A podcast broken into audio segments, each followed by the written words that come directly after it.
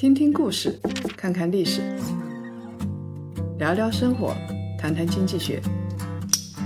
欢迎大家收听《谈谈》，大家好，我是叶檀。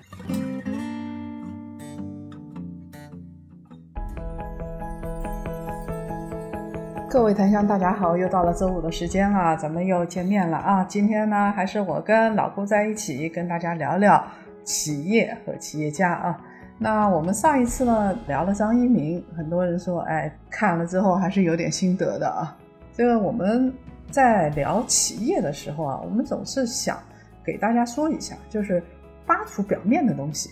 大家都会说一些什么特别形而上的东西啊，价值观的东西。以前什么聊过黄峥啊、张一鸣这些，他们有一个共同特点，就是已经是超大型企业的掌门人了。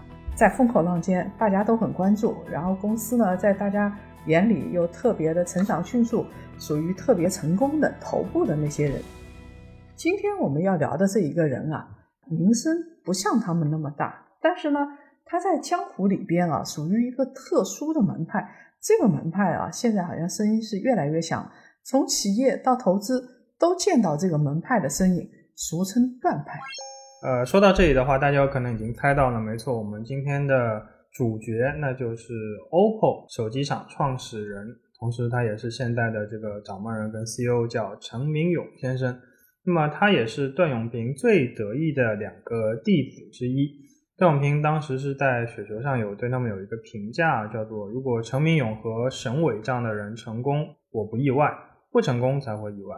大概三五年前，手机厂非常多的那个混战时期啊，我们称之为手机厂的战国时代。OPPO 跟 vivo 以他们非常独到的这种线下渠道的这种打法，其实它就是继承于步步高体系的这样一个作战方式，让自己的手机卖到了三四线甚至五六线的乡镇上面。在业界呢，他们被称为蓝绿大厂。所以说呢，今天我们就和叶老师一起来探索一下这个。陈明勇他的成长的路径，他的管理的思路，及他到底是如何把 OPPO 做成一家千亿级别的这种企业。我们就想挖一个平时不怎么说话的人。那有的人平时说话多，相对来说呢，分析起来稍微好分析一点。陈明勇说点话，沈伟呢就基本上就不说话。段永平是把他们看作自己的变身的，就相当于孙悟空拔一根汗毛。哎，又变出了两个自己。我们今天就来说说陈明勇，他是出生在四川的一个偏僻的小乡村，因缘际会，也要感谢中国的改革开放，他成了段永平的得意弟子，以局外人的身份杀入了竞争非常激烈的，当时我们看来是红海的手机市场，总结出了一套强大的方法论。陈明勇呢，把自己的成功归为四个字，叫本分主义。我们可以把主义拿掉，就两个字：本分。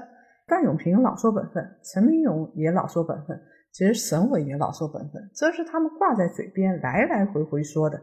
但是他的本分呢，跟 vivo 的省委本分还是不太一样的。虽然是同一个师傅教出来的，两个人还是有区别。我们先来说一说陈明勇的前世今生，还挺励志的。他是地地道道的偏僻乡村青年的。逆袭史是的，其实大家可以发现一个非常有趣的现象，就是我们现在三大手机厂是小米、华为跟 OPPO、vivo，他们的掌门人基本上都有共同的一个特点，他们基本上都是六零末七零初。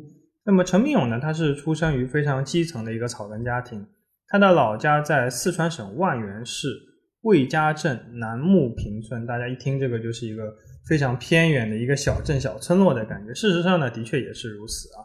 当时是腾讯有一位记者，他做了非常详细的调查，深入到这个小村镇里面。他发现，先要坐大概三四个小时的火车，那么来到万源市，然后呢，从万源市的市区再坐三个小时的中巴到魏家镇，然后再换一个私人的，有可能是一个。我们说三轮车之类的东西啊，翻山越岭，最后呢还要十几二十分钟才能到达这个大山深处的一个偏僻小村落。那么陈明勇小时候他的家庭其实并不是很富裕的，父亲呢是一个裁缝，祖父呢是村里的木匠。他后来呢是遵从了家里的意见，考上一个师范学校。他可能是本本分分、中规中矩的一个学生，他后有可能会成为一个老师，进入一个学校啊，进入体制内部进入我们的体制内当一个铁饭碗就这样过一生，那有可能也没有 OPPO 这样一个非常伟大的企业诞生。那非常神奇的一点呢，就是本来这是一条很顺畅的道路，然后命运给他开了一个玩笑，非常神奇。他在去师范学校报道之前呢，帮家里做农活，据说当时是在浇水的时候，可能跟附近的一些村民或者是同学产生了冲突争执，然后这位个朋友就对陈明勇说：“哎，你有什么了不起？你就是一个师范生而已。”对不对？这就激发了他内心中的一种好胜心，一种求胜欲。那陈明勇就直接扔下了这些农具，就向父母去央求啊，希望能够再考一次，希望念高中、上大学。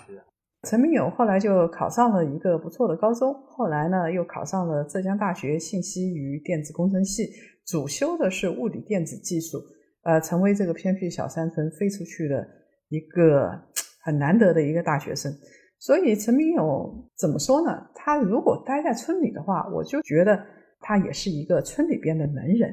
然后他大学毕业之后呢，找工作分担家庭的经济重任，也是一个本本分分的想法。但是此人是有另外一面的，就别人的几句话，他就可以这个不读师范，然后去考大学了。呃，而且呢，他求胜欲极强，他愿意拼搏，他是一个。喜欢折腾的人，所以到目前为止，看陈明勇身上有两类，一类是他自己口口声声在说的本分，另外一面是此人极喜欢折腾。一九九二年，他从大学毕业之后，他先进的是分配，当时大学生包分配，他分配到了四川一家国营的无缝钢管厂，那在别人眼里也挺好，对吧？他干了十天，觉得很无聊，就辞掉了铁饭碗。南下到了中山，到了中国当时改革开放的热土上，最后在日华电子厂获得了一个实习机会。从这件事情看得出来，跟他考大学一样，还是很折腾的一个人。而且一旦想定了，绝不犹豫，十天时间。所以陈明勇老实，但是不傻，不犹豫，从师范到大学，从四川到中山，折腾的非常彻底。这个他到了日华电子厂，日华电子厂啊。是他的龙兴之地，这个厂是小霸王的前身。陈明勇呢，在这里遇到了他这辈子最重要的贵人段永平。段永平呢，跟他一样，也是读大学辞掉铁饭碗，南下到了广东。应该说，段永平的经历就是陈明勇的先辈。因为工作能力很出色，所以陈明勇在这个厂里边呢，一路干到办公室主任。他还主管了小霸王游戏机的整个生产系统。做企业家嘛，一步步学习。在这里的话，他管理学到了，生产系统学到了。到了一九九五年，就发生了一件事情啊。虽然我们老说段永平，段永平九十年代他就离开了这个行业，然后追随爱情到美国去了。那他留下了一个背影啊，还留下了一群弟子。九五年因为股权激励的问题，呃，段永平带了六个人，他离开小霸王，创立了步步高。其中呢，带的人里边就包括陈明勇，当时已经是他的得意弟子了。陈明勇负责过一段时间步步高的 VCD、DVD 录音机这些任务。到了一九九九年，又发生了一个事情，因为当时段永平也快要去美国了，退隐江湖，哎，快要退隐江湖了，准备在资本市场大展身手的时候，那他当时呢，因为手下弟子很多，而且当时有十几条的生产线，他觉得应该分立了。就是应该说进入了三国时代。当时呢，这个黄一和负责的是步步高的教育电子，陈明勇负责步步高视听电子，沈伟负责步步高的通讯电子。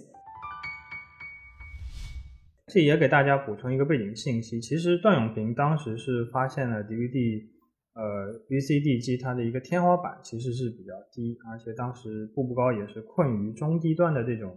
产品线，但实际上它的产品的质量其实是非常优秀的，但是由于很多的问题，比如说专利是把控在国外的这些企业手中，包括核心的零部件，其实感觉有点像现在我们的芯片或者半导体行业，所以他已经看到了这个行业未来的话，中国人来做可能不能做做到非常头部的大企业，所以他是提前做了一个业务的划分，在进行，我觉得是一种新的试错，在拓展新的业务场景。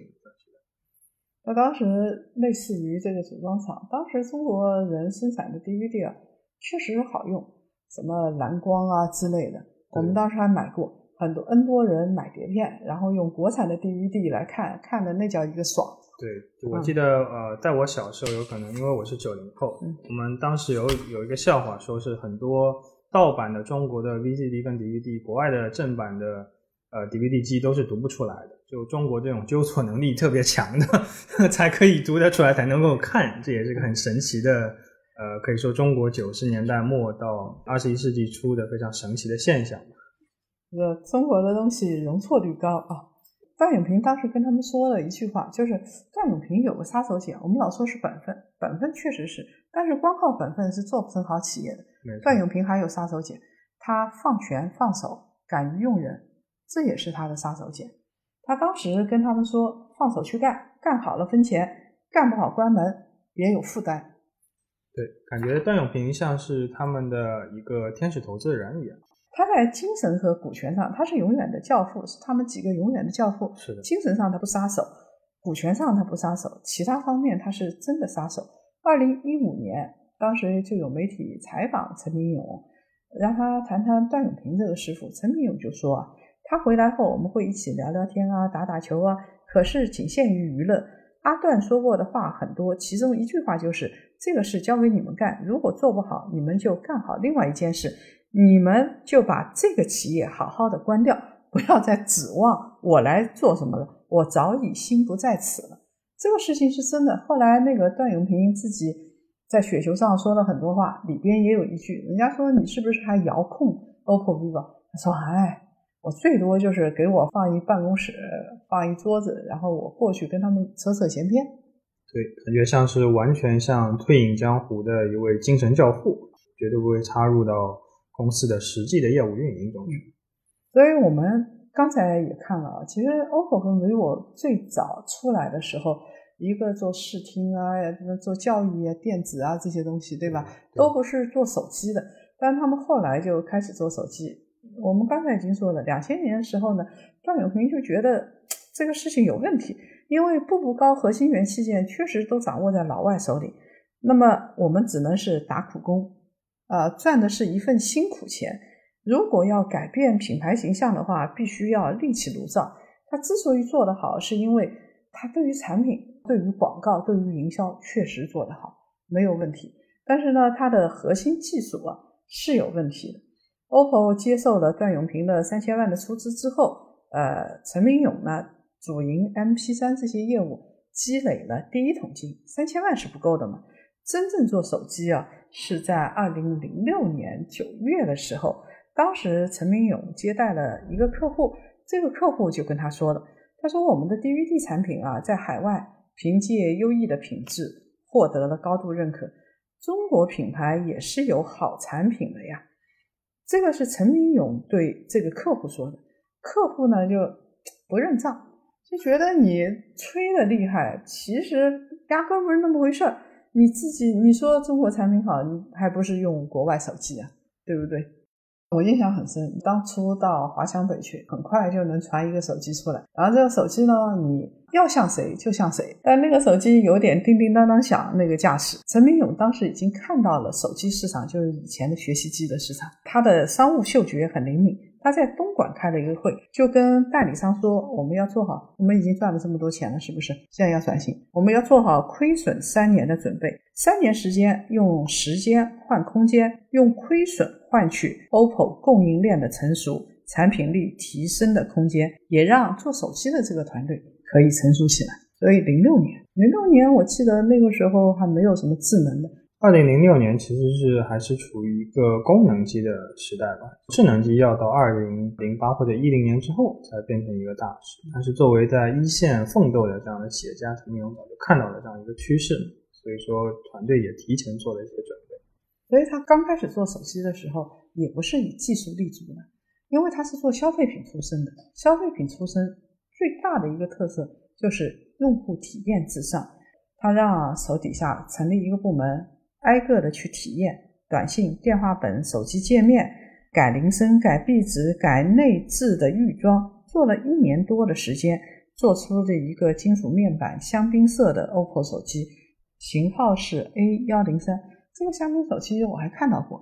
您如果看到过，应该印象非常深刻。它背后是一个类似笑点一样的一个是的，这是他们的一大特色啊。早年这个手机大概半年时间吧，当时数据统计就直接销量超过了一百万台，连陈明勇自己的团队都感到非常的震惊。